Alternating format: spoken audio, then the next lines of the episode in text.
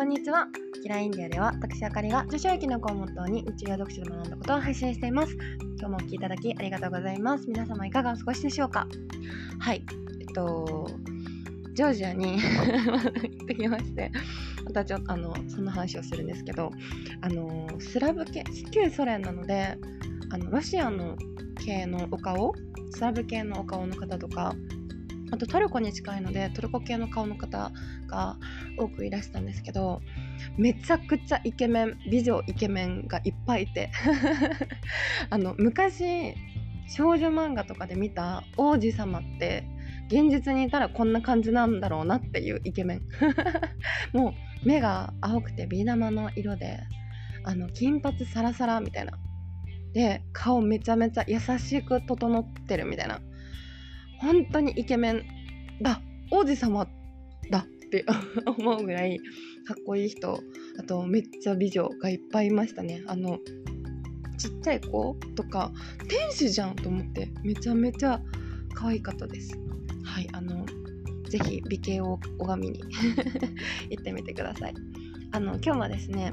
とメロダーマもディズニーも流されるヒロインの時代は終わったという話をしたいなって思います。はい、あの私ディズニー大好きなんですけどあのー、変遷歴史をたどるとプリンセスの形ってめちゃめちゃ変わったじゃないですか今、うん、あのクラシックのプリンセスの定番といえばシンデレラ白雪姫オーロラ姫、うん、あのー、彼女たちは運命に翻弄されて流されて基本待ちの姿勢ですよね。で白馬に乗った勇敢な王子様を待ってる。文字通りこう寝て待ってる。っていうあのお姫様たちがちょっと昔の時代の代表的な3人かなって思うんですけどちょっと時代が進むとアリエルジャスミンあとベルちゃんが出てきてこの3人になると決められてた自分の運命を切り開いてちゃんと自分が好きな相手周りがどうとかじゃなくて自分が好きな相手と一緒になるっていう感じですよね。うん、でまたもっと最近最近でもないのかなもうちょっと時代が進むとラプンツェルとかアナとかエルサとかは彼女たち自身が冒険に出て自分の夢を叶えるために問題に立ち向かうみたいな形にねどんどんこう時代とともにプリンセスの在り方が変わっていくと思うんですけどあの男の人が主体で彼次第で幸せの土台が揺れるようなさ流されて支えるだけの女性の時代っていうのは終わって彼女たちが自分自身の幸せのために自分の人生を生きていくっていうストーリーに変わってったなって思います。あのただの恋愛ストーリーラブロマンスから女性の冒険とか成長ストーリーに変わっていったなって思っていて、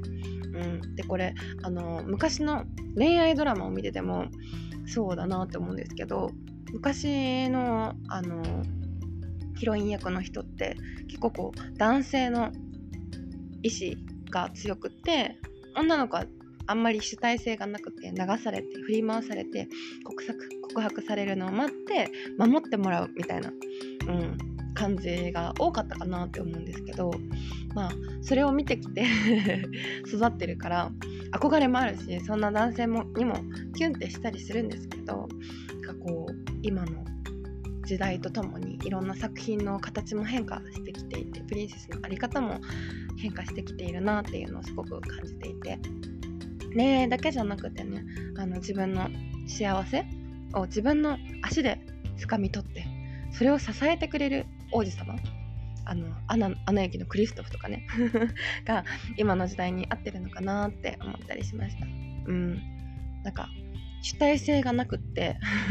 ビジョンもないからすぐ流されて自分の気持ちに溺れて悲劇のヒロインになってみたいなあのプリンセス像女性像っていうのは多分今現代的にはとてもナンセンスで自分の幸せは自分で掴み取ろう自分の世界を裸足で走り出そうみたいなのがいいのかなって思います。うん、あの結婚する時とか恋愛をする時相手の船に乗り込もうって考えてる人結構多いと思うんですよ女性ってまだまだね。あの相手に幸せにしてもらうっていうスタンス の人多いんだけど相手任せだとさあのその船が沈没するかもわからない。あの自分の幸せの土台がとっても揺れやすくなってしまうから自分の船は自分で動かして自分の幸せは自分の幸せその上で一緒に並走してくれるっていうパートナーのあり方が今時の私たちの目指すパートナーシップなのかなって、はい、あのディズニーとかねあの恋愛ドラマを経て思うことだなと思いまして今日はそんな話をしてみました。はい。では最後までお聴きいただきありがとうございました。また次回のポッドキャストでお会いしましょう。